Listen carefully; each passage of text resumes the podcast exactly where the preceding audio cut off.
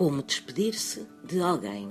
Existem várias superstições em torno da partida de alguém e de como se devem fazer as despedidas. Nunca dizer adeus duas vezes seguidas, por exemplo, nunca por nunca dizer adeus à soleira da porta ou junto a um portão. Os homens do mar acreditam que nunca se deve pronunciar a palavra adeus no convés de um navio e, segundo uma velha crença dos pastores, dizer adeus a alguém num cruzamento ou numa encruzilhada do caminho é muito mau agouro, pois significa que não se voltará a ver essa pessoa pessoa. Por isso, fique atento ao sítio que escolhe para dizer adeus a alguém, porque não há duas, sem três.